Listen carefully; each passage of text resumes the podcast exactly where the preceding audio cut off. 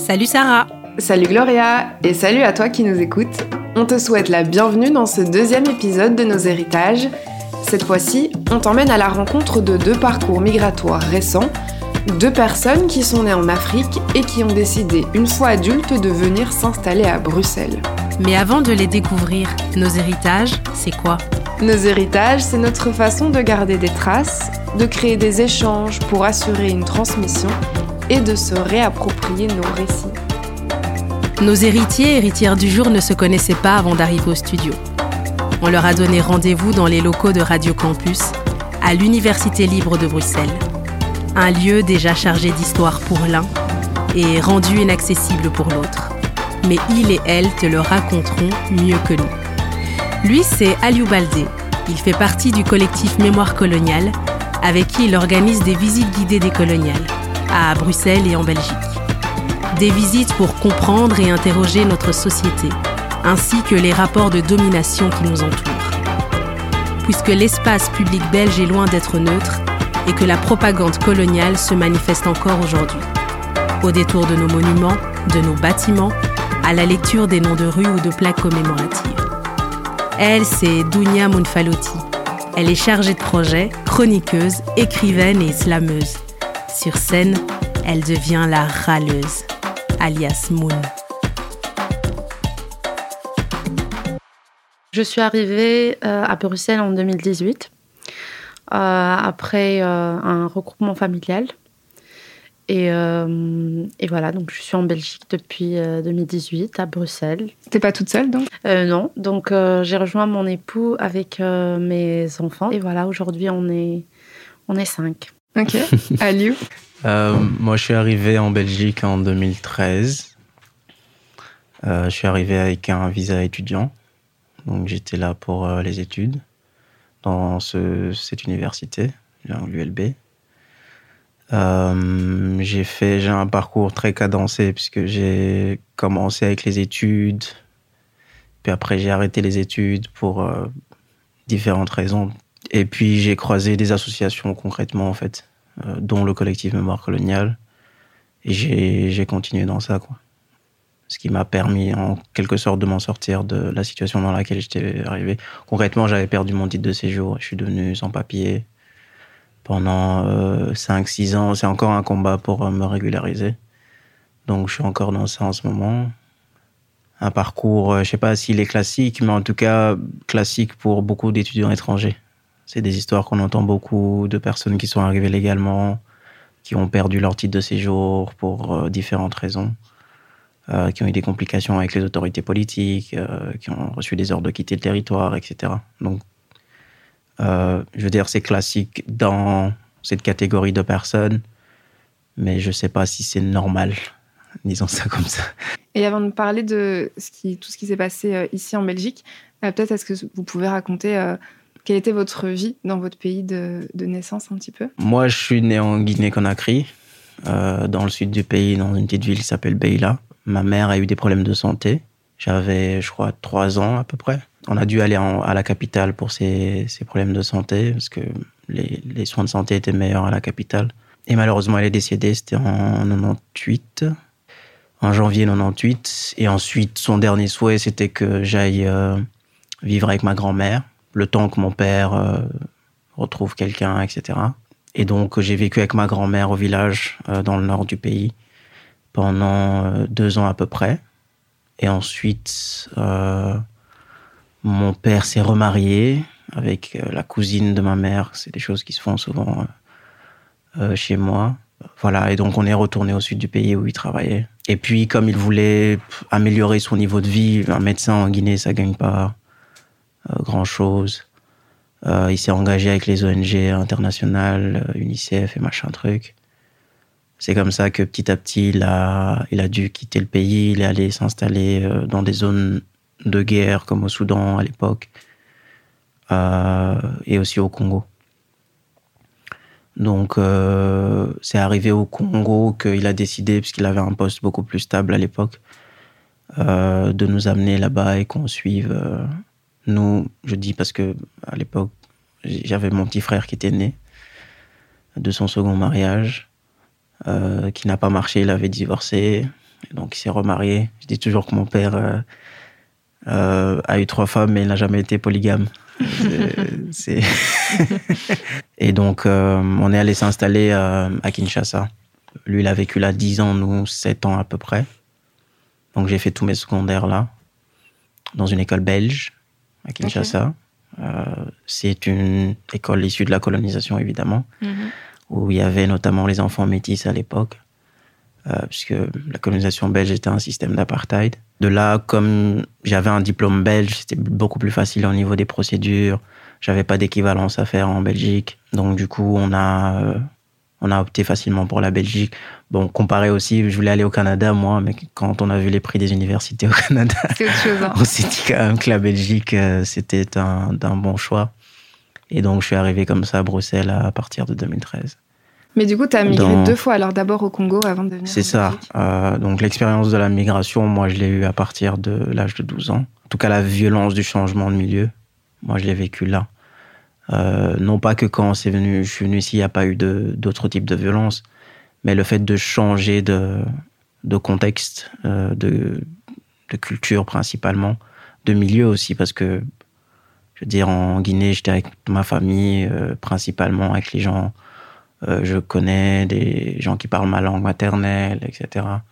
Alors qu'au Congo, j'étais seul avec mon père au départ. C'était un autre milieu et l'école où j'allais encore, c'était un, un autre univers. C'est là que j'ai eu l'expérience des Blancs, moi. C'est, euh, les profs, tous étaient blancs, l'administration de l'école était blanche. Et les élèves? Les élèves, il y avait beaucoup de blancs, c'était une majorité d'élèves congolais. Euh, mais c'est des classes les plus euh, favorisées du pays. Les enfants de tel et de machin truc. Moi, mon père, c'était pas un, un riche, c'était un. C'est quelqu'un. Il avait un statut d'expatrié au Congo, du coup, l'ONG prenait en charge un certain nombre de frais. Et donc, on s'est retrouvés là, et moi, c'était. euh, Franchement, c'était un chamboulement total. Même au niveau de la langue française, parce que moi, je suis habitué à un certain accent euh, chez moi. Puis j'arrive là, et les gars, ils parlent comme ce que je vois à la télévision. Je, je comprends pas tout. Je suis, je suis perdu. Mais vraiment, au départ, je, je suis vraiment perdu. Et puis, Mais donc, tu avais déjà des notions de français alors? Oui, oui, en Guinée, on parle, euh, on a été colonisé par les Français. L'école est en français. Donc, je parlais, je parlais déjà français. C'est juste que, enfin, c'est tous des éléments de culture qui, euh, qui disparaissent en faveur d'autres choses.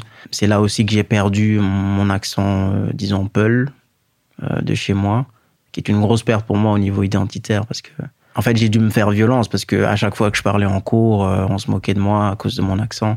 Du coup, quand t'es petit comme ça, à l'âge de 12 ans, petit à petit, tu prends un, tu t'adaptes en fait à la façon de parler des gens. Mais au début, tu te dis pas que c'est une violence. Euh, c'est après coup que tu te dis, bon, c'était quand même assez violent de.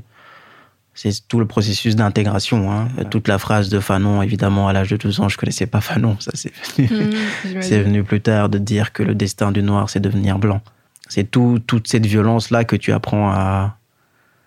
euh, en tout cas, moi, c'est c'est très tôt que j'ai- je l'ai vécu à ce niveau-là. En tout cas, le, le fait de migrer quelque part dans un autre pays. Et comment ça se passait avec les, les enfants qui étaient congolais? En général, ça se passait bien. C'est juste que euh, tu sens beaucoup de complexes dans l'école.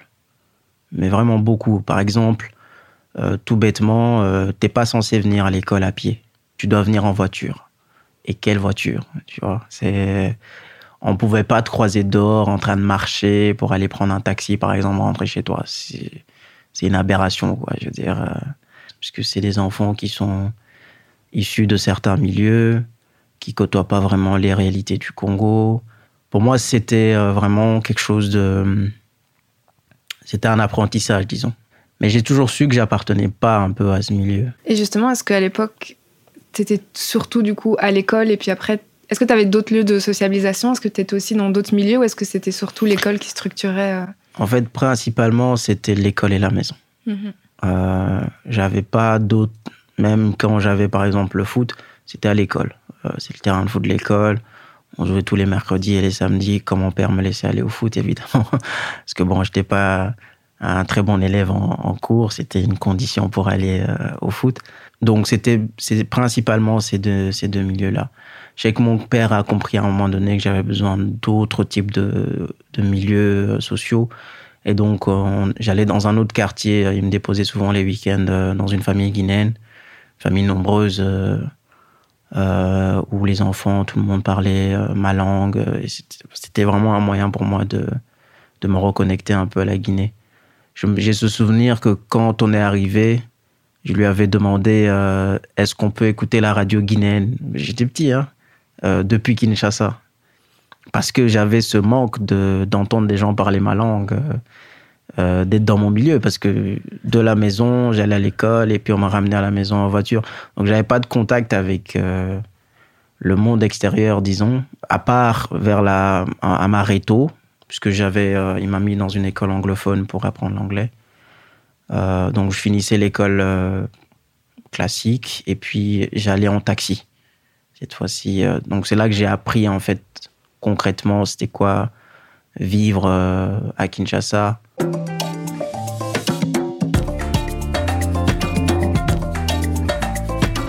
Donia, toi, tu peux nous expliquer un peu euh, oui. d'où tu viens au Maroc et comment euh, c'était Donc moi, je suis née à Casablanca, j'ai grandi à Casablanca.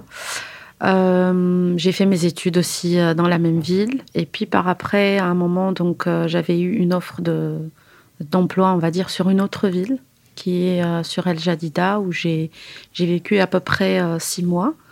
Et puis par après, donc je suis retournée après mon mariage euh, sur Casa. Donc j'ai, on peut dire que voilà, j'ai, je suis née, j'ai grandi, j'ai vécu jusqu'à mes jusqu'à mes 30 ans, on va dire, à Casa. Et c'était comment la vie? Quel souvenir tu as de, ton enfance, euh, ton adolescence? Euh, C'était une, une, enfance euh, voilà rythmée, voilà bien baignée dans ma culture, voilà plutôt beaucoup de contact familial. voilà, on est on est on est on est on est cinq sœurs. famille nombreuse, beaucoup de bruit à la maison, beaucoup de querelles, mais aussi beaucoup de, beaucoup de joie, beaucoup de chaleur, on peut dire ça comme ça. Euh, mon parcours, euh, voilà, bien tracé, on va dire. Il n'y a pas eu beaucoup de, de, chamboulements, à part son, son côté atypique. Euh, j'ai eu mon CESS, et puis par après, donc j'ai entamé des études en. J'étais infirmière en soins généraux. Puis par après, j'ai bossé comme assistante sociale. Et en 2000, donc on va dire 5 ans, 6, oui, 6 ans après ma ma, troisième expérience. Donc j'ai voulu reprendre les études et j'ai fait un master en soir euh, en même temps que je bossais. Donc j'étais aussi maman euh, à l'époque que de ma, ma fille aînée. Et puis j'ai quitté, je suis venue euh, à Bruxelles. Et qu'est-ce qui a motivé ce départ? Le goût de la découverte. Et puis il y a eu des, des événements du côté de, de mon époux qui nous ont un peu, on va dire, qui ont été catalyseurs dans ce, dans ce changement parce qu'on y pensait, mais on se disait oui, mais ici on est bien et tout. Et puis à un moment, voilà, l'occasion s'est offerte et on s'est dit bon ben c'est là on, on, prend on prend ce qui vient. Et, euh, et donc arrivé en Belgique, c'était le, le, la succession des péripéties. Et donc c'est lui qui est venu d'abord? Oui, il est venu en premier, et puis un an plus tard, euh, donc il avait entamé la procédure, on l'a rejoint euh, avec mes, mes, deux filles. Et donc lui, il avait une opportunité professionnelle Oui, il a eu une opportunité professionnelle, donc euh, procédure normale, euh, permis de travail, euh, et puis procédure de regroupement familial. Donc il est venu, il faut préparer la maison, trouver le bon quartier, les écoles et tout. Et un an plus tard, donc moi et les enfants, on avait eu l'accord de, départ, de visa, on va dire. Et donc c'est comme ça qu'on l'a rejoint. Et comment tu t'es sentie, toi, du coup, quand lui, il a eu cette proposition, et puis quand tu te retrouves seule euh, avec ta fille? Oui, euh, donc j'avais, oui, Lilia et Julia, donc j'avais les deux, mais j'avais un environnement, on va dire, rassurant autour de moi. Donc il y avait ma famille, il y avait mes parents, euh, je, travaillais, j'avais une routine de vie, j'avais de l'aide à la maison, j'avais plein d'amis aussi. Euh, et puis je connais mon environnement, je sais, je sais où aller quand je, veux quelque chose, je sais ce que je dois faire. Euh. donc j'étais complètement, on va dire, euh, autonome et tout était pour moi, on va dire en termes de procédure, tout était facile d'accès. tout était voilà c'était mon pays donc je savais je savais les, les, codes on va dire pour pour avoir accès à ce que je voulais avoir dans l'instant T donc donc c'était pas, euh, c'était pas très pénible le fait que le papa soit un peu loin. Il venait assez souvent.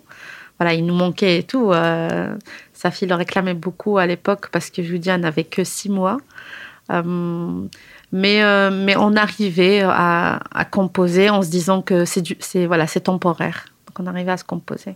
Comment est-ce que tu as ressenti le fait d'arriver du coup à Bruxelles? Au début, c'était voilà, c'était on va dire de l'excitation, voilà, nouveau nouveau nouveau chapitre, nouveau challenge, nouvelle intégration, voilà, on va dire un peu la poudre aux yeux. et puis et puis après c'était c'était assez pénible parce que au fur et à mesure, donc je voyais qu'il y avait une sorte de déphasage, de contraste entre ce que je voyais autour de moi et toutes les difficultés que je rencontrais moi dans mon intégration. Et, euh, et donc pour moi, au début, c'était assez compliqué parce que je me dis, est-ce que c'est juste moi? Donc il faut que je, que je prenne du recul, que je prenne le temps de, de comprendre comment ça fonctionne, de repenser les choses. Et puis à un moment, tu te rends compte qu'en fait, ben non, qu'il y a plein de non-dits, ouais, qu'il y a plein de difficultés, plein de barrières qui ne sont pas forcément visibilisées, mais qui sont là. Lesquelles, par exemple? Je commencerai par euh, l'accès à l'emploi, par l'équivalence des diplômes, euh, par...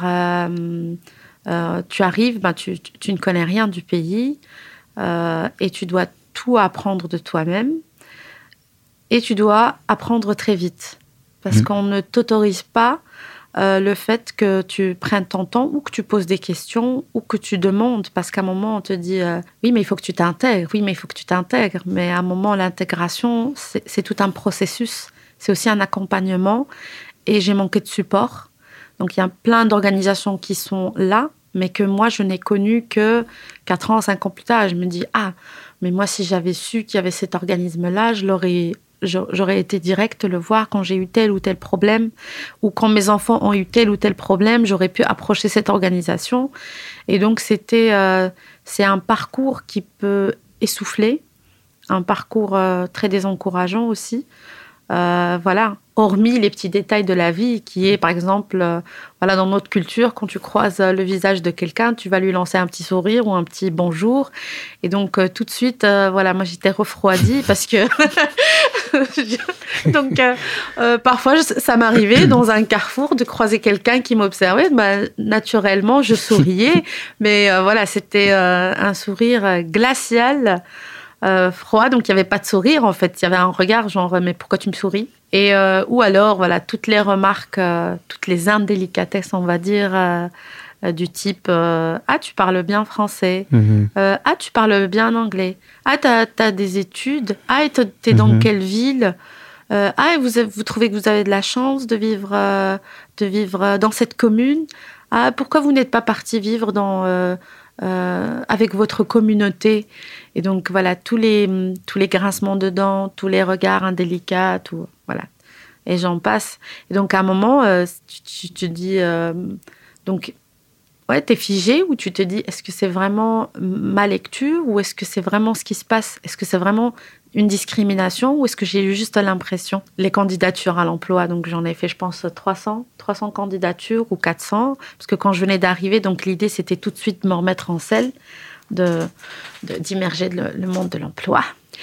Et euh, donc là, c'était c'était un coup dur parce que je me dis mais c'est pas possible, j'ai tel parcours, j'ai telle expérience, j'ai tout ça et rien, de tout ça n'est valorisé. Et, euh, et donc, euh, à un moment, je dis, OK, ben, je, vais changer, euh, je vais changer mon nom et mon prénom sur le CV. Et là, tout de suite, je reçois des appels ou, euh, ou quand j'envoie un CV sans photo ou quand je mets renom, mais je mettais pas, donc je mettais l'organisme, mais je mettais pas l'expérience d'où est-ce qu'elle provenait. Donc, ces petits détails faisaient, et je me dis, mais c'est quand même incroyable. Et donc, au fur et à mesure que j'avançais dans le temps, je réalisais qu'en fait, ben, il y avait de la discrimination, qu'il y avait du, racisme. Et j'essayais de, on va dire, de de prendre du recul et de, et de rester euh, euh, maîtresse de mes émotions. Euh, mais à un moment, donc il y a, voilà, il y a une limite quand ça touche, quand ça commence à toucher tes enfants. Là, c'est le, ouais, c'est le frein. On en reparlera après. Mm. Aliou, je te vois beaucoup hocher la tête depuis là tantôt. Est-ce qu'il y a des choses sur lesquelles tu veux réagir? En fait, c'est comment dire, surtout quand tu disais tout à l'heure que qu'on te demande si tu parles français. oui. Euh, moi, j'ai eu, moi, j'ai ça tout le temps. Même maintenant, aujourd'hui, quand je dis aux gens que je suis arrivé en Belgique en 2013, euh, tu vois tout de suite leur regard changer. C'est, c'est vraiment ah mais tu parles français. Euh, je suis là, ouais, en vrai, je parle français, ouais. ben, c'est des moments comme ça où tu, on te rappelle constamment que bon, euh, tu viens pas vraiment d'ici. C'est même pas ça qui me pose problème en soi, c'est tous les a priori que tu penses que la personne pense. Mm. Tu vois, il euh, y a tous des trucs comme ça qui arrivent au quotidien, qui sont fatigants à la longue, mais tu dis, bon, ça, ça, fait partie de la vie ici en Belgique, en fait, ça fait partie de la vie en Europe euh, tout court. Mais en fait, les parcours migratoires, il y a beaucoup d'échos. Je veux dire, euh, tu vas raconter ton histoire et puis tu vas te rendre compte que quelqu'un d'autre a vécu plus ou moins les mêmes trucs. Euh, moi, j'ai pas envoyé 300 CV. Euh, heureusement, parce que mais j'imagine à peine le travail déjà qu'il y a derrière pour envoyer 300 CV. Euh, moi, j'avais d'autres perspectives sur la, question de l'emploi que je pouvais absolument pas postuler parce que pendant 5-6 ans, j'ai été sans séjour légal en, Belgique. Donc, si j'avais un boulot, c'était souvent au noir. Euh, des trucs que tu fais en soum soum, mais bon, c'est des, boulots extrêmement précaires, euh, avec des conditions où tu n'es pas respecté parfois. Donc, ouais, c'est pour ça que j'ai hoché la tête euh, souvent, parce que tu sens qu'il y a un écho avec euh, ce que toi tu as vécu. Ouais, surtout quand je vais rebondir sur, un, sur juste un truc, c'est quand, quand tu dis euh, tu t'aperçois que tu es toujours un étranger, c'est quand je suis arrivée à la commune pour euh, m'enregistrer. Mmh. Donc, tu avais et ça, c'était. La vérité, c'est quelque chose qui m'a qui m'a marqué. C'est quand tu arrives, ben, tu as guichet des étrangers, en ouais. fait. Et là, tu te dis, jusqu'à euh, jusqu'à ce que j'obtienne une autre carte, je resterai étrangère ouais. et même au-delà. Moi, ça me foutait particulièrement la haine, ce truc. oui. Pourquoi? Parce que il y a non seulement le guichet, mais il y a l'heure d'arrivée qui n'est pas la même. On arrivait à des 6 heures du matin pour faire la file. Tu fais la file tout ce temps-là, tu arrives, on te donne finalement le ticket vers 8h, 8h30. Et puis tu vois les, les gens de l'espace Schengen qui arrivent euh, tranquillement à 8 ouais. Ils passent devant toi, tu es encore dans la file, ils font leur truc, c'est déjà fini, ils sont déjà repartis, ils font autre chose de leur journée. Mais toi, tu dois réserver toute ta journée quasiment pour un bête document. Euh, mais ça, c'est constamment. Avec les autorités politiques, tu as constamment ce rappel que, effectivement, tu appartiens à une autre catégorie, ouais. que tu seras traité différemment. Tu n'es pas ressortissant de l'Union européenne. Effectivement, où tu prends un rendez-vous, mais tu as pris rendez-vous au mauvais service. tu vois? Et pour euh, maintenant, les trucs, c'est que tu dois euh, prendre rendez-vous à l'avance. Euh, ils m'ont fait attendre deux mois pour aller payer juste 25 euros. Pour, je veux dire, je peux payer ça en ligne. Tu me dis, voilà, fais un virement ici avec un ordre de virement précis. Je te fais le truc en, en deux minutes mais me bloquer pendant deux mois dans, dans ma procédure ici je pars pour simplement me donner un récépissé que non, vous avez bien reçu la demande. Je veux dire, c'est quand même fort, quoi. Je, ouais. Il faut. C'est de la rigueur administrative qui est appliquée aux étrangers. ben oui, ça m'a rappelé. Tout à l'heure, là, je dois aller euh, à, à Scarbeck, qu'on a une réunion sur euh, Roger Knowles euh, qui est un des anciens bourgmestres de la commune, un personnage extrêmement problématique. En fait, lui, l'une de ses pratiques, et ça c'est une vieille pratique belge, et ça continue encore, c'est que pour euh, discriminer les gens, on alourdit les procédures administratives. Ouais. Tout simplement.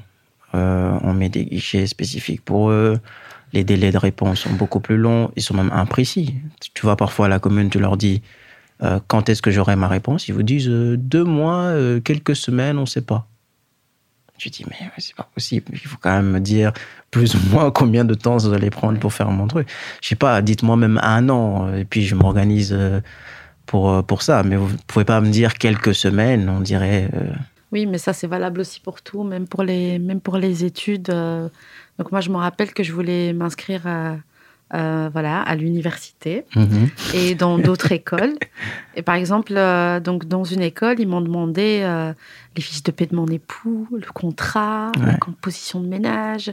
J'ai dit mais pourquoi autant de pourquoi autant de, de, de rigueur administrative Euh, oui, mais c'est comme ça, madame. Ok, mais il y a certains documents que vous demandez qui ne sont pas ici, qui sont, voilà, qui sont au Maroc. Je dois payer un billet, euh, y aller. Mhm. Euh, oui, madame, hein, il y a le secrétariat, vous pouvez faire tout par mail et tout. J'ai dit, ben non, c'était en, en plus en pleine période de Covid. Ne parlons pas du Minerval, euh, de la différence et tout. Ça, c'est une autre histoire. Et à moi, j'ai dit, si c'est un, problème de financement, j'ai dit, on peut, je peux payer Mhm. carrément. Et non, non, non, c'est la procédure. Après, on parle aussi de VAE, de validation des acquis de Ouais. l'expérience. Ouais. Donc, quand tu arrives à ça, ça aussi, c'est une autre histoire. Il y a toujours des petites étoiles, comme dans les publicités mensongères, Mhm. où quand tu rentres, on te dit oui, tu peux faire valoir ton, ton expérience, mais quand tu arrives, ah, mais ton expérience, en fait, elle est issue euh, euh, de- Du du, Maroc, Maroc, ouais. et il n'y a pas de traité, machin, de, de loi, et donc malheureusement, elle n'est pas. Mais cette procédure, elle m'a pris un an de ma vie, un an de ma vie. Euh, de billets d'avion pour rassembler tous les documents, recontacter des personnes à qui je n'avais pas parlé depuis 5 ou 6 ans parce qu'il faut revenir sur l'historique. Et donc, quand tu arrives, ah, mais c'est comme ça. Est-ce que je peux avoir le, jury? Non, mais c'est comme ça. Donc, euh, et à un moment, quand tu, quand tu déposes même ça à des organisations qui sont, euh, voilà, qui sont là pour aider dans le traitement des discriminations, bah, ce qu'on dit, euh, bah, on, va, on, on- on prend note de, de cette discrimination, Mm. Mais concrètement, il n'y a pas d'action parce qu'il y a une hiérarchisation des discriminations, alors qu'il ne devrait pas euh, y, en avoir. Ben, juste euh, dernière chose, il n'y a pas quelqu'un qui a autant de papiers dans ce pays que les étrangers. Je veux dire, il faut, c'est- c'est-à-dire, on a, vous, vous allez spécifiquement, moi, je suis un habitué des des, euh, des squats de sans-papiers, la VSP, etc. Mais chacun d'entre eux a des piles de papiers. C'est pas qu'ils sont sans papiers, ils ont plein de papiers qui prouvent 10 000 choses différentes. Mais en fait, et avec le culot qu'on a, de les appeler les, les sans-papiers, c'est quand même fort. Ils ont trop de papiers. Il y a- on, on nous demande trop de papiers, trop de documents. Oui. Et c'est justement dans ce trop de documents que tu te rends compte qu'il y a concrètement de la discrimination. Parce que même en ayant fourni tout, on va encore te redemander d'autres trucs, que tel papier ça va pas parce que ceci et cela, que des, des histoires comme ça. Bref, c'est juste pour. euh, Ouais. Et puis même si tu obtiens ce fameux papier euh, qu'on est censé avoir, mhm, euh, la discrimination en réalité elle continue. T'es quand même C'est pas considéré comme vraiment. Non, Moi qui suis née ici, je suis pas considérée comme vraiment belge. effectivement. Il y aura toujours un truc. Donc moi, quand je suis venue, on m'a dit, oui, il faut que tu parles néerlandais si tu veux décrocher du job. Ouais. J'ai appris euh, Netherlands. Et puis après, euh, ils me disent, ah, euh, il faut parler flux, vraiment de manière très, très fluide le, le néerlandais. Après, ah, il faut maîtriser la législation. Ouais, J'ai dit, ok, d'accord. Et puis, ah, vous savez, avec votre voile, ça n'ira jamais, en fait. effectivement. Euh, moi, je vous le dis, madame, hein, vous vous rendez compte que ce pays, il s'est battu pour libérer les femmes et vous, vous ne voulez pas ôter ce truc de votre tête J'ai envie de leur dire, mais vous vous rendez compte que c'est vous qui êtes en train de, de- vous êtes en train de m'asservir parce que je dis que j'ai envie de le garder. Oui, mais vous pourriez l'enlever pendant les heures de travail.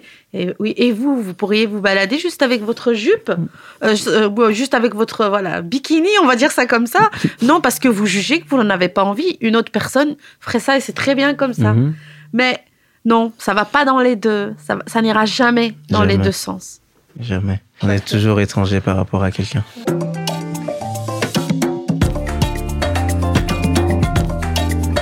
Et du coup, justement, euh, quand on préparait l'interview, Donia t'a dit que tu trouvais que ce processus-là, en fait, c'était pas de l'intégration, c'était de la désintégration. Ah oui. Totalement et absolument, parce que c'est un, c'est en fait c'est un parcours euh, qui te demande de ne plus être qui tu es. Mhm. On te demande de rentrer dans un moule et ce moule, il n'est pas, on va dire, il, n'est pas malléable. C'est comme ça. Il faut que tu ailles dedans. Moi, ça m'a beaucoup coûté parce que à un moment, donc il y avait beaucoup de francs.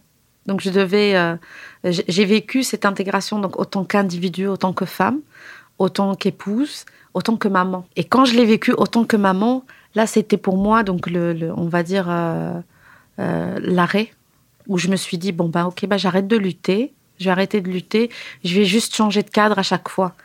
Mais quelle est la limite entre persévérer ou s'acharner entre lâcher prise ou se résigner? Et donc moi aussi, j'ai commencé à jouer entre les deux. Et à un moment, je me dis, oui, mais il faut que tu te reprennes.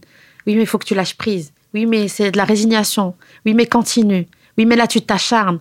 Donc, à un moment, tu te, retrouves vraiment dans un cercle vicieux où tu es tout le temps en train de, contrôler ce que tu fais. Est-ce que c'est OK ou pas OK?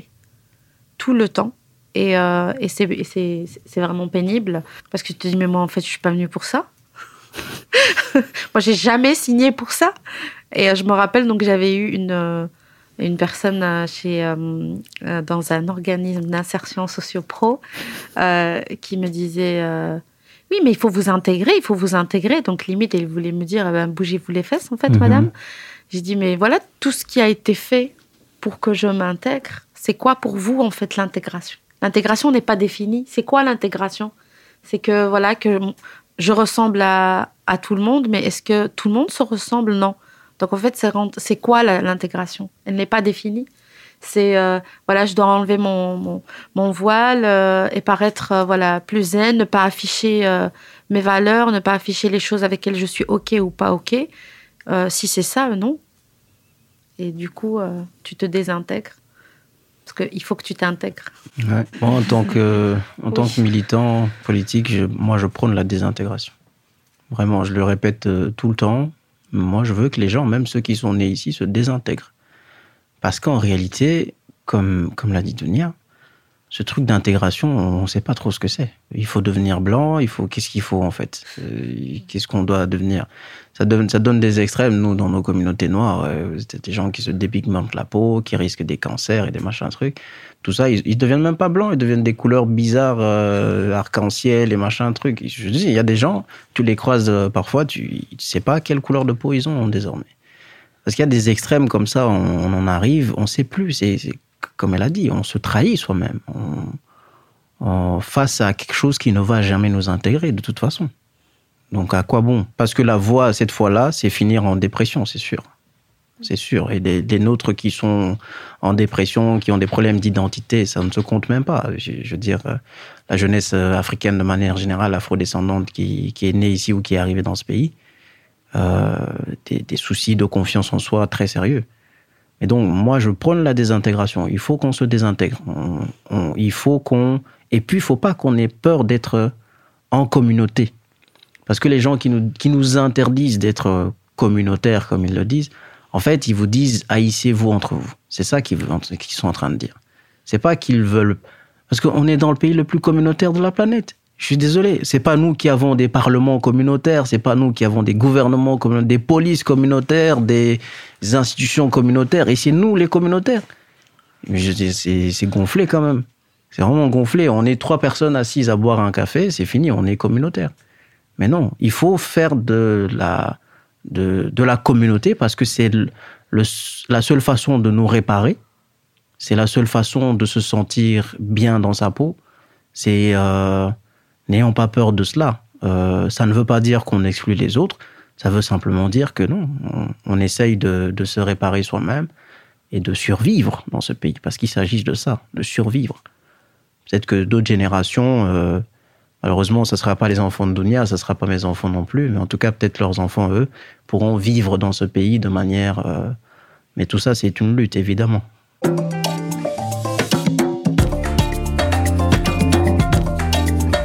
Et donc, Dunia, tu as évoqué plusieurs fois le fait que, que tes enfants aussi ont subi de la, violence euh, en venant ici. Tu peux nous en parler un peu? Donc, euh, ça s'est manifesté. Euh, donc, c'est la première qui l'a exprimé le plus, on va dire l'aînée, qui est venue ici. elle avait 6 ans à peu près. Et donc, elle me disait à un moment, tu sais, on me dit pourquoi j'ai les cheveux bouclés.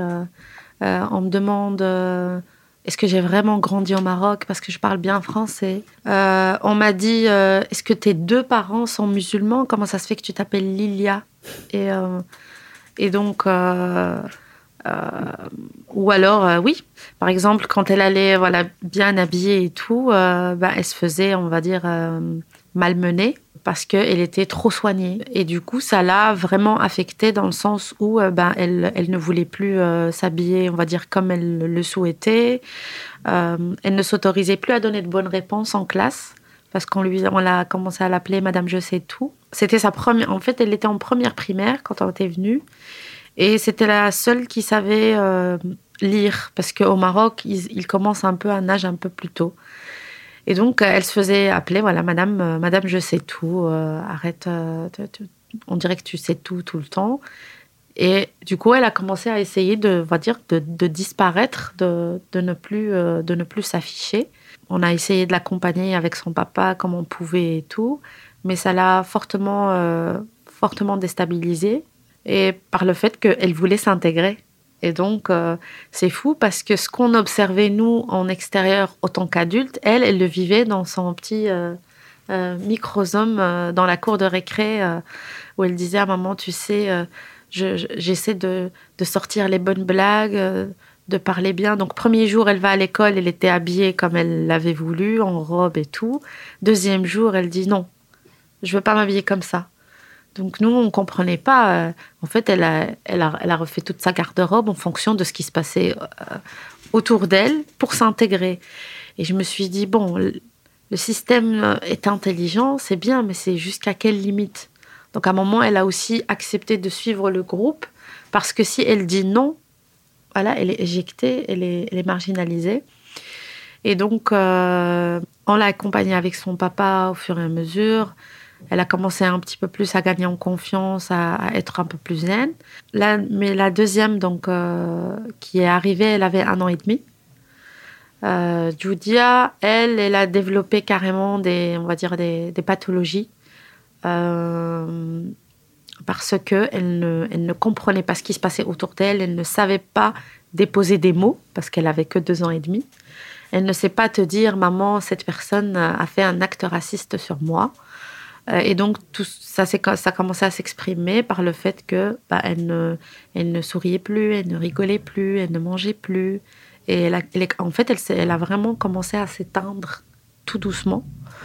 Euh, et on a vu, parce que c'est, cette fille, c'est, un vrai soleil. En fait, elle a la pêche presque tout le temps. Et tout à coup, on voit qu'elle commence à s'éteindre, littéralement. On se dit, mais qu'est-ce qui se passe? Et, Qu'est-ce qui se passe? Et au fur et à mesure, bah, en fait, elle, vivait de l'harcèlement euh, scolaire de par bah, la couleur de ses cheveux. Quand une gosse de, de 3 ans et demi lui dit J'ai pas envie de jouer avec toi jusqu'à ce que tu coloris tes cheveux en jaune, ou que elle te dise euh, J'ai envie de changer mes cheveux, tu voudrais qu'ils soient comment? Et les yeux, je veux aussi changer les couleurs des yeux. il faut que je m'habille comme ça, sinon ils vont pas jouer avec moi. Donc, c'est vraiment des choses. Je suis bien consciente que ça peut exister partout dans n'importe quel pays. Euh, on est bien d'accord. Mais quand on est étranger, ce sentiment est encore plus renforcé. Parce que bah, dans toute la classe, il n'y avait pas beaucoup de, il avait pas beaucoup de Marocains. Euh, j'avais vu, je crois, c'était Kerry James sur une émission qui disait que quand on est euh, pauvre ou quand on est noir ou arabe, on n'est pas, on n'est pas enfant longtemps. parce que en fait, on est obligé de par les expériences violentes que l'on vit, de euh, d'avoir des réflexions d'adultes, de se poser des questions qu'on ne doit pas se poser normalement quand on est à, cet âge-là. Moi, j'ai vécu ça quand j'étais à Kinshasa, dans, dans, cette école, où simplement parce que le système d'enseignement était extrêmement différent de ce que j'avais connu, j'avais beaucoup de difficultés à l'école. Euh, à un moment donné, j'avais doublé ma, ma, ma, deuxième année secondaire. Euh, et puis déjà en troisième, moi je me disais, j'avais, je pensais, j'en avais parlé avec ma, ma mère. Bon, ce que j'appelle mère, c'est ma belle-mère techniquement, mais c'est elle qui m'a élevé, donc il euh, euh, y a que elle que je connais comme maman. Euh, où je lui ai dit oui, je vais, euh, je vais arrêter l'école, j'ai un projet, je vais vendre des casquettes. C'était mon, mon, grand projet. J'avais fait toute une analyse, je me souviens. Et je me souviens de son regard quand, quand, quand j'en parlais. Elle était triste. Et euh, elle était juste révoltée de, de, voir son fils en train de, de penser à des choses comme ça et de se dire il n'y a plus de perspective possible pour moi dans, euh, via l'école. Euh. Donc, pour moi, c'est des, des réflexions que tu as où, normalement, avec l'âge, je dis c'est pas normal d'avoir ce, ce type de pensée à cet âge-là mais c'est parce que le contexte dans lequel tu es te, fait que, tu es dans, dans cette situation où même avoir accès aux parents. Les parents ont d'autres. euh, Priorités. ils ont, ils ont d'autres priorités. Ils sont pris dans d'autres enjeux euh, importants pour votre survie à tous. Donc, euh, on doit se faire soi-même, souvent. Même, Mais du coup, c'est de l'insouciance qui est, qui est volée en fait aux enfants. effectivement, effectivement, c'est l'innocence euh, des enfants. Euh, ça nous est... Si un enfant vit une expérience raciste à 6 ans, faut être sûr qu'il va jamais l'oublier. Ah. Il va jamais l'oublier, il va, il va le garder, il va le raconter encore et encore parce que c'est une douleur qui est là en lui, euh, qu'il a ressenti très tôt et qui l'a marqué, tout simplement. Et tous les deux, euh, chacun à votre manière, l'une de vos réactions, ça a été de vous engager? Ah oui, moi, ça a été mon, mon exutoire. Disons, déjà à l'école, c'était un peu brouillon hein, à l'école parce que bon, j'avais pas de formation précise, c'est juste des émotions que tu sais pas mettre des mots corrects dessus, mais tu es juste révolté, ça se, ça se matérialise de différentes façons. Et ça prenait quelle forme à cette époque-là? Bah, ça a été jusqu'à me faire envoyer de l'école, moi, euh, en réto. On était à deux mois de la fin de l'année. Mais c'est des, euh, des émotions qui, avec lesquelles tu vis, le peu de lecture aussi sur lesquelles tu tombes, et l'absence surtout d'un certain récit. Moi, je me souviens que le cours d'histoire, on ne parlait jamais de nous. On était en plein cœur de, de l'Afrique. On parlait pas, et la salle était remplie que de, de personnes noires. Euh, il y avait quelques blancs évidemment, mais on ne parlait pas de nous. On parlait que de l'histoire, euh, le Moyen Âge de tel, euh, tel a découvert ceci, et c'est jamais des gens euh, qui te ressemblent, avec qui tu peux t'identifier. Donc déjà tes qui ont découvert des trucs qu'en fait, Voilà. nous, on habitait là depuis. euh, C'est ça. Nous autres, nous sommes les découverts, comme je dis souvent en, en visite. Nos histoires ont commencé avec le regard du blanc. Mais donc, c'est moi, c'est ça a été un moyen pour moi de de survivre avec ça, de pouvoir mettre les mots corrects, de comprendre politiquement d'où ça vient, à quoi ça a servi, comment je peux m'en sortir. Tout ça, c'est des repères euh, qui sont nécessaires. Euh, moi, en tout cas, pour moi, ça a été un moyen de de, de faire face à tout ça. Et encore aujourd'hui. Et encore aujourd'hui, et on est toujours surpris. Je veux dire, euh, je vais pas dire toujours surpris parce que bon, on a tellement vécu des choses que euh, plutôt on est, il y a trop de choses en fait, il y a trop d'inattendus. Là où tu penses qu'il y a, une limite, il y a encore, euh, il y a moyen d'aller plus loin encore. Euh, et pour pas tomber en dépression, tu te dis bon, on va se former, on va, faire le maximum nous-mêmes pour transmettre comme on nous a transmis. Et puis d'autres personnes peut-être vivront le, paradis que l'on entend mais on sait que ça sera pas de notre génération, ça c'est sûr.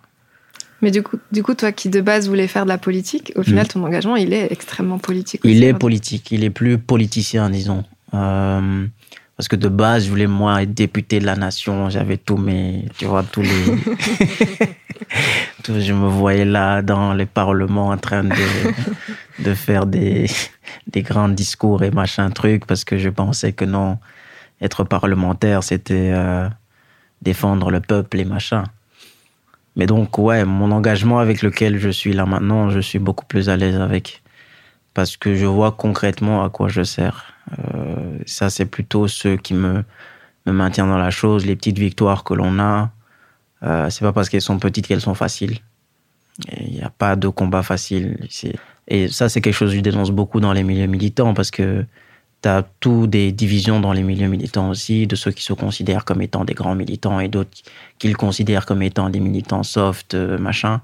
Pour moi, il n'y a pas à échelonner les trucs. Euh, L'engagement, il faut le faire tant que ça va dans le même, euh, dans la même direction. Ça va, une petite contribution, une grande contribution, peu importe.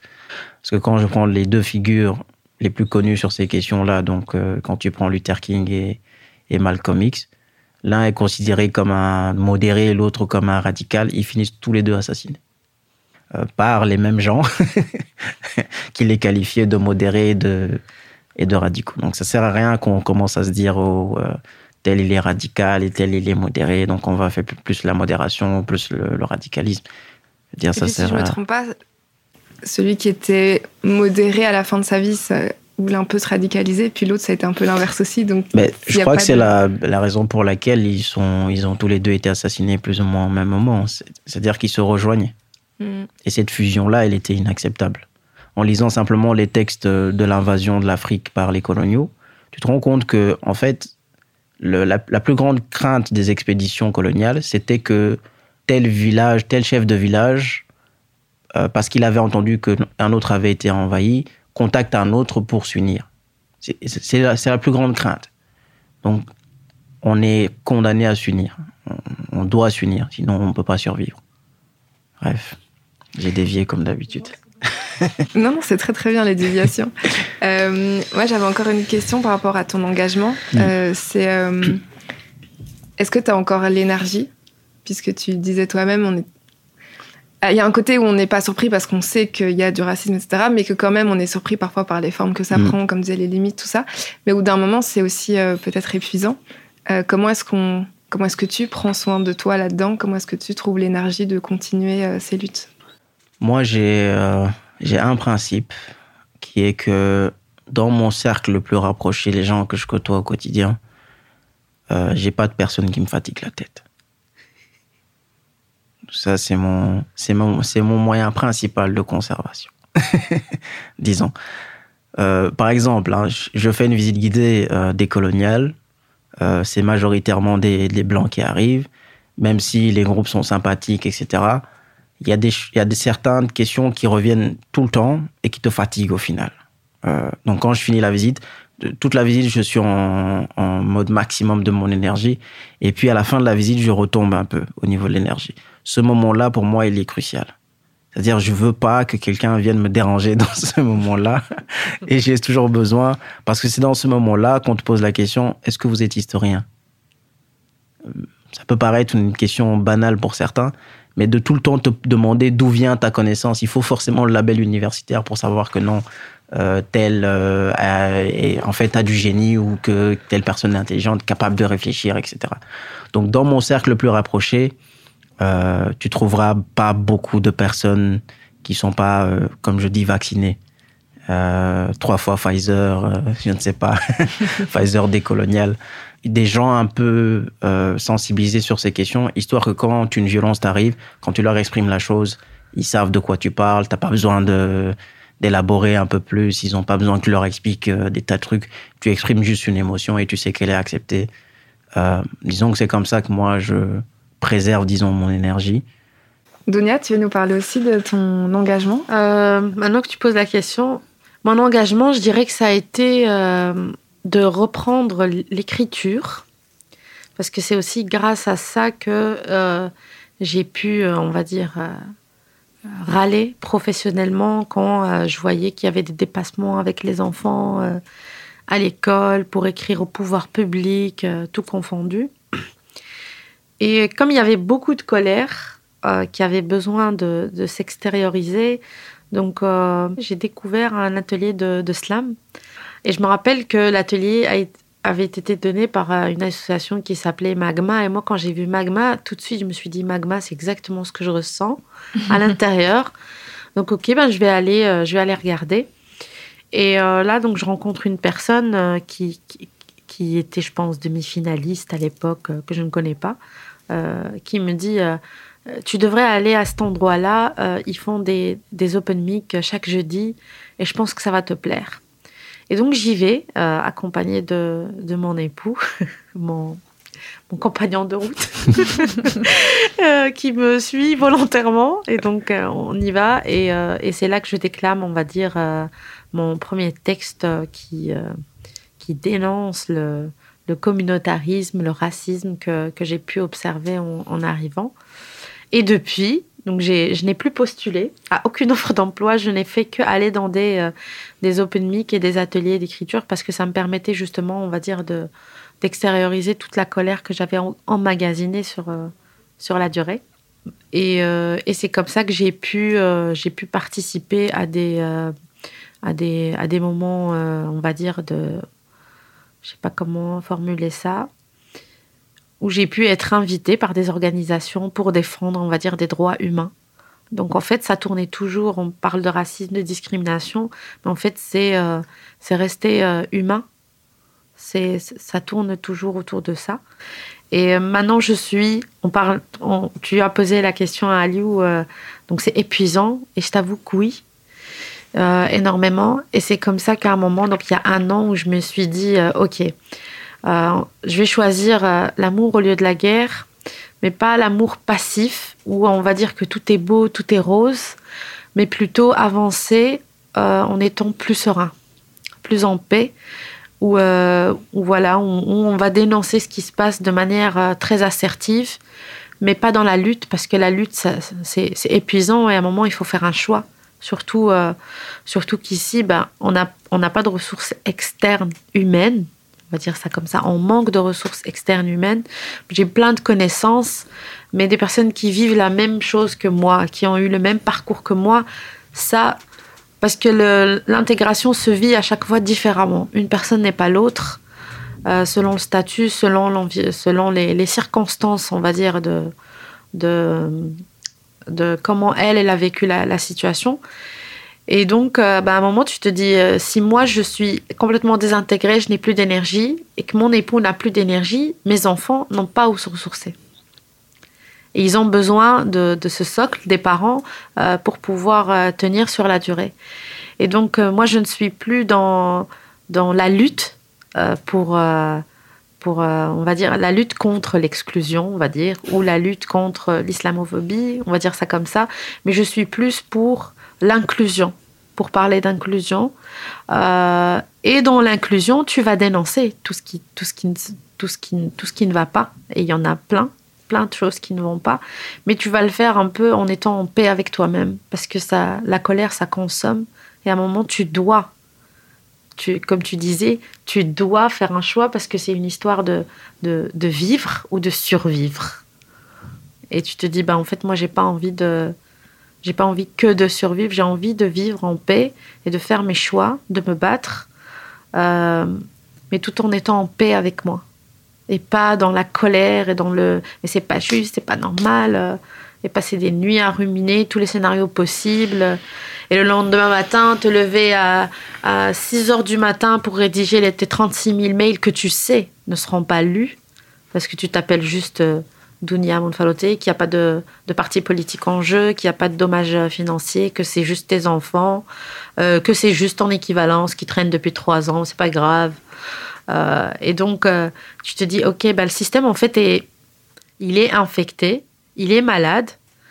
Donc, combattre quelque chose de, de malade par quelque chose de malade, est-ce que ça va donner quelque chose? Je pense pas. Et du coup, tu te dis, OK, ben, je vais pas combattre, je vais planter. Moi, c'est comme ça que je, c'est comme ça que je vois les choses qui m'a permis de sortir de cette euh, forme d'isolement dans laquelle je me suis retrouvée sans, sans forcément l'avoir choisi, c'est euh, d'aller vers euh, les milieux associatifs où je voyais qu'il y avait, il y avait de l'espoir dans l'humanité, qu'il y avait des choses qui, qui, sont quand même bien malgré tout ce qui ne va pas bien. Et donc, c'est, pour moi, c'est très important de sortir de l'isolement social mmh. pour euh, pour pouvoir se reconstruire ou pour pouvoir parfois juste y voir plus clair et de se dire ok ben en fait je suis pas folle je suis pas la seule à vivre ça et pas forcément aller déverser euh, voilà aller raconter toute son histoire ce n'est pas quelque chose dont on a vraiment toujours envie mhm. mais juste d'aller voir autre chose et de se dire ok ben aujourd'hui euh, j'ai eu telle heure, pendant deux heures, voilà, j'ai rencontré des gens sympas et ça s'est passé vraiment à Bruxelles, donc il y a de l'espoir. voilà. C'est vrai que c'est une question qu'on n'a pas abordée directement, mais cette question ouais, de, de l'isolement quand on vient euh, seul ou même vous en famille nucléaire, mais où il n'y a pas tout, tout, le reste en fait, le, reste de la famille, euh, euh, un, quartier, pas forcément toujours une, une communauté directement dans, sur laquelle s'appuyer. Moi, je me souviens quand je suis arrivé ici à l'ULB, euh, où il faut, créer, faut se créer un groupe d'amis en fait. Euh, et souvent, c'est les gens avec qui tu es en cours directement, ceux qui sont assis à côté de toi, à qui tu demandes des résumés. C'est petit à petit comme ça que ça se fait. Je me suis retrouvé, on était dans un groupe, euh, on était 7, 8 personnes. Tout, tout le monde était représenté. Il y avait, moi, j'étais le noir. Euh, il y avait euh, un homosexuel. Il y avait il y avait une polonaise, une palestinienne, Mais la question de l'isolement, elle est, elle est centrale dans comment on se construit. Et surtout comment on s'adapte à un milieu. C'est important de, de sortir de l'idée qu'on est seul. Il y a des gens là qui ont vécu plus ou moins, qui s'en ont sortis et qui vont te raconter leur parcours. Ça va te donner de l'espoir. Moi, surtout en tant que sans-papier, à un moment donné, tu te dis, j'aurai jamais de papier dans ce pays. Puis tu rencontres d'autres personnes qui ont fait beaucoup plus d'années que toi en tant que sans-papier qui te disent, non, on s'en sort. On s'en sort et voilà comment tu peux faire, etc. T'es pas seul, tu peux prendre un avocat, etc.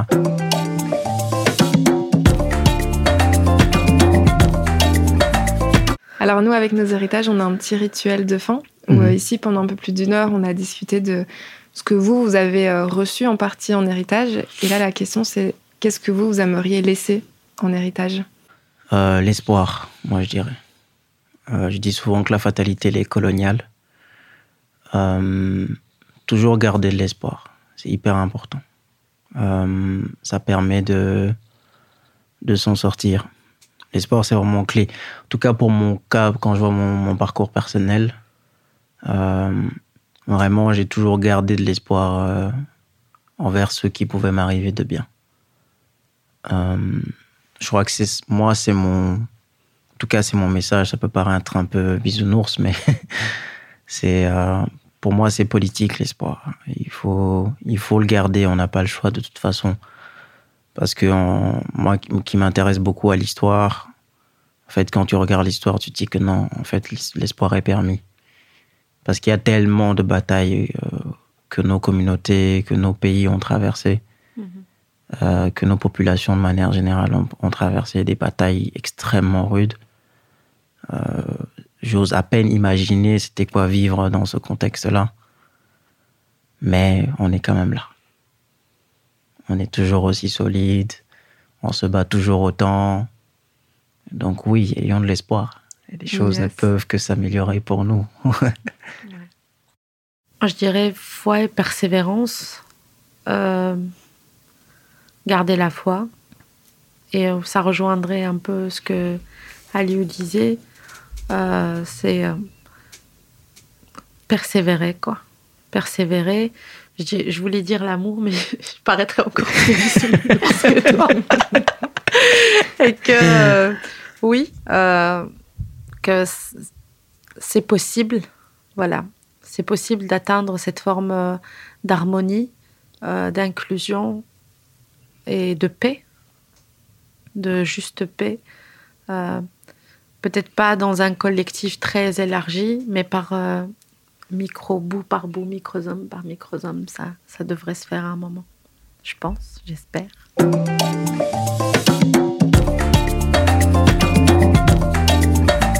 L'espoir, donc, comme conclusion à cette discussion qui nous a vraiment marqué, Sarah et moi. Comme Dounia et Aliou, je ne suis pas née ici. Je me souviens encore du premier jour où mes pieds ont frôlé le sol belge. C'était en hiver et il faisait froid. J'ai très vite compris que le voyage n'était pas fini.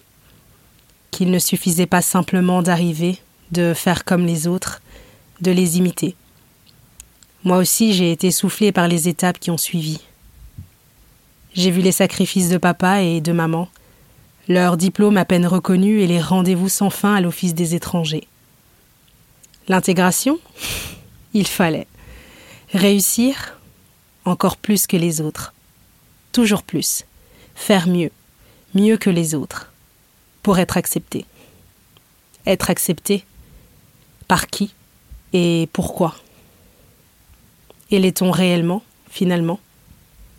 Je ne crois pas. Une fois que cette chanson est comprise et mémorisée, on change de disque. Pour moi, ça se traduit aujourd'hui par comprendre qui je suis, d'où je viens et vers où je veux aller. Car peu importe à quel point mon français, mes notes et mon parcours peuvent être beaux, exemplaires, je sais aujourd'hui que ça ne suffit pas. Alors je fais plus, toujours plus, mais pour moi cette fois-ci. Alors, moi je vais parler d'un truc, rien à voir. D'habitude, c'est Gloria qui voit des signes un peu partout. Cette fois-ci, c'est moi.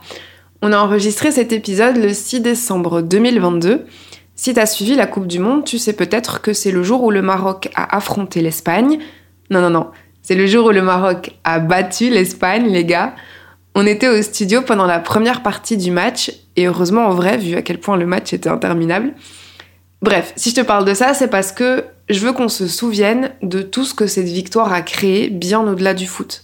Ça a créé de la joie, un vrai sentiment de joie, ça a rassemblé aussi les Marocains, les Marocaines partout dans le monde, mais pas que. Ça a rassemblé les peuples africains, les peuples du monde arabe, et ça a fait tellement de bien aux peuples musulmans. Ça a créé de l'espoir aussi. Personne ne nous voyait passer les phases de poule et au final, bah, on s'est surpris à espérer soulever la coupe.